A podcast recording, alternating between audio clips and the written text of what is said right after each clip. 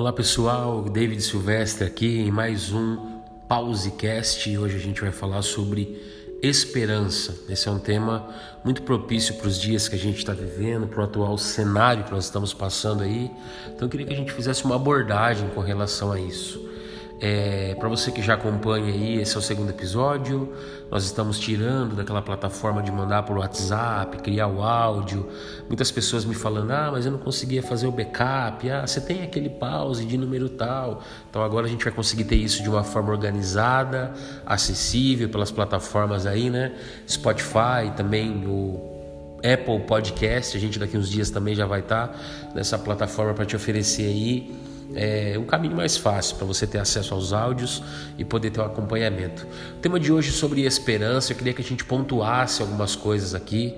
Quando a gente fala de esperança, é, vem na minha cabeça fé. Esperança é você conseguir acreditar que algo vai melhorar, que algo vai ter um final melhor do que a atual situação. Esse cenário que nós vivemos hoje, como eu disse, é muito propício falarmos disso porque é muito difícil enxergar isso quando você está passando por um problema muito grave, não é verdade?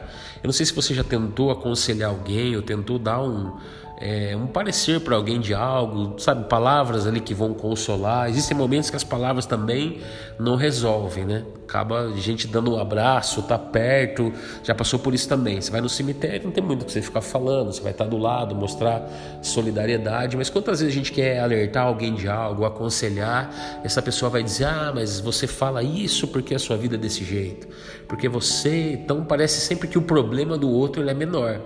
Então, quando você está nesse cenário caótico, o problema do outro passa a ser pequeno e você passa né, a querer ser o centro das atenções e só você tem problema. Então, isso é muito ruim, por quê? Porque falta esperança. É difícil no meio da crise a gente pensar, olha, mas ela vai me ensinar algo, eu vou extrair algo de bom de algo ruim. É difícil. Então é por isso que eu queria que a gente pensasse aqui nesse momento sobre a importância da nossa postura no momento da crise. Por exemplo, se nós nos alimentarmos, aí eu falo fisicamente, de tudo aquilo que a gente tem vontade, de tudo aquilo que a gente possa fazer de uma maneira deliberada, sem controle, caraca, então vai ser muito chocolate, muita carne gordurosa, muita Coca-Cola, muita coisa aí que, cara, é gostoso, a, né, a gente gosta disso, é caloria pra caramba, isso vai trazer uma consequência. Isso vai trazer um colesterol alto, isso vai trazer indisposição, isso vai trazer uma série de outras complicações, porque é algo que tá, não está regrado e está entrando a todo momento algo que já está te falando que a combinação disso é explosiva. Mentalmente falando, a mesma coisa. Então, se no momento da crise a gente está sendo movido pela televisão, por aqueles programas sensacionalistas lá que a gente liga a TV e parece que o sangue já está escorrendo no tapete da sala, tudo isso vai atrapalhar que eu tenha esperança. Eu vou estar tá colocando dentro da minha mente, dentro dos meus pensamentos, coisas que não vão me ajudar a enfrentar esse momento, que, sabe, encontrando uma luz no final do túnel. Então pense comigo. O primeiro ponto que eu queria que a gente trabalhasse hoje aqui é que no momento da crise, no momento da dificuldade, esperança vai te ajudar demais. Ela vai fazer com que venha até a sua mente ali insights, sonhos, sabe? O que você vai fazer quando tudo isso passar, como que vai ser a sua postura, o que, que vai ser modificado. E eu não sei você, mas eu, eu venho de uma infância muito simples. Eu lembro que às vezes eu ia dormir e eu meio que já planejava o que, que eu ia sonhar. Então eu sonhava tendo uma bicicleta bacana, eu sonhava tendo um lugar legal, eu sonhava algumas coisas, e isso é um grande combustível para a gente enfrentar um momento de dificuldade. Lembra daquele momento de criança que você falava, o que, que você vai ser quando crescer? Então você poderia estar morando num barraco, que se você fosse um médico, né, se você quisesse ser alguém, né, uma boa profissão no futuro, naquele momento pelo menos seria uma dose de ânimo para enfrentar aquilo. É isso que é esperança. É a gente conseguir trazer a memória, a Bíblia vai falar isso também. Jeremias fala em Lamentações: Eu quero trazer à memória coisas que me dão esperança. Então, num momento caótico, traga à sua memória coisas boas.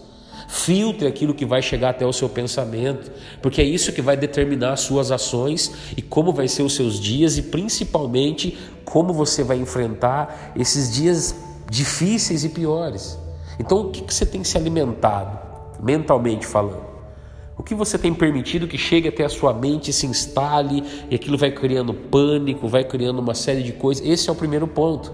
Esperança, nós nos enchemos de algo, sabe, dentro de nós que vai nos motivar, um combustível que vai dizer, cara, isso tudo vai passar.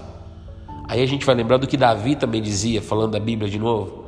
Davi ia dizer que o choro pode durar uma noite, mas a alegria vem pela manhã. Quer dizer, o choro é um período.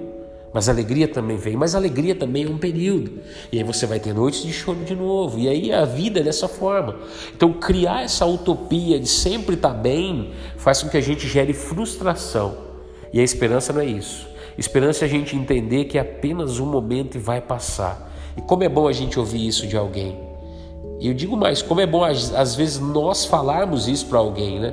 Se você já vivenciou uma experiência, sei lá, algo muito pesado, você já perdeu alguém que você ama, se você, a mãe que perdeu um bebê, alguém que venceu o câncer, estou dando os casos extremos aqui. Você chegar para alguém e dizer calma, há saída para isso, há esperança para isso. É, é algo confortante. Então eu acredito que esse primeiro ponto é se encher dessas coisas, se encher disso Traga sua memória que dá esperança. Coloque dentro de você coisas que vai te motivar a ver você no futuro. Como você vai estar no futuro? E aí eu quero ligar já um segundo ponto, que é a relação da postura. Quando nós falamos de esperança, nós precisamos ter convicções de que realmente nós acreditamos naquilo. E se você acredita que isso vai melhorar, que isso vai mudar, você já precisa ter uma postura hoje. Você não precisa esperar para que tudo esteja favorável para que você venha ter a postura daquilo que você vai ser no futuro. Por exemplo, se você quer ser um profissional bem-sucedido, começa hoje.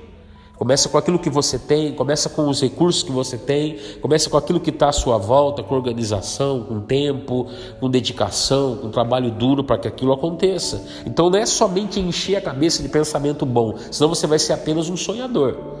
Alguém que só sonha, não tem uma visão, falta algo muito importante. Alguém que só sonha, não tem atitudes, falta algo muito importante. Então é a combinação disso. Um pensamento correto vai gerar uma ação correta.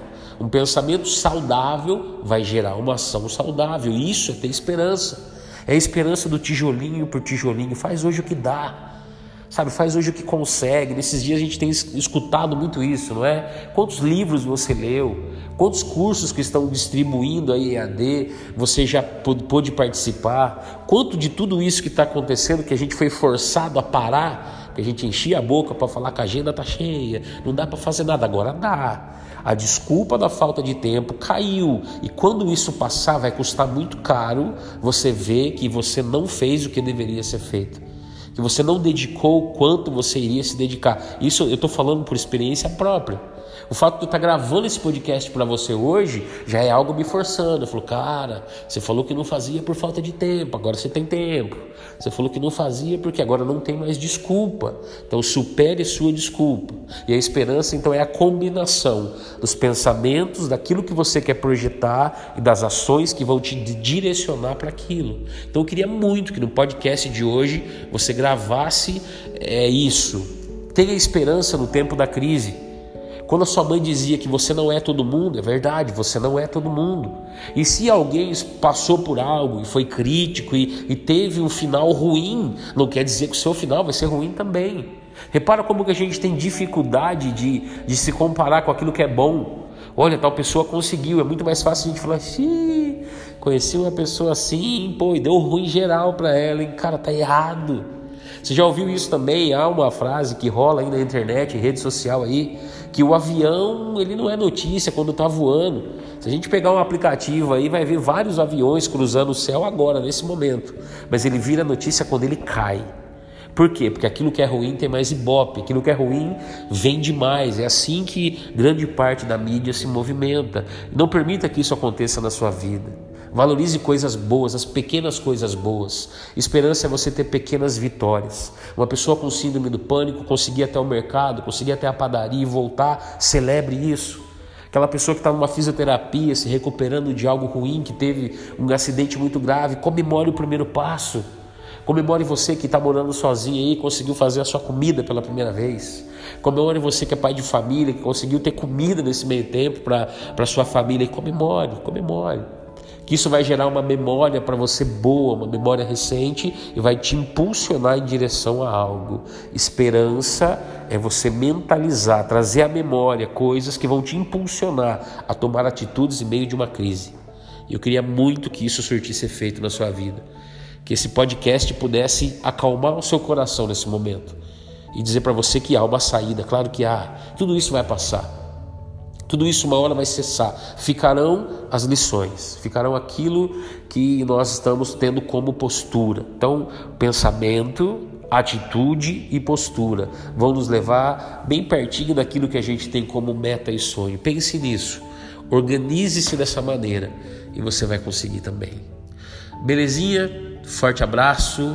Desejo para você um dia maravilhoso e tamo junto. Até amanhã.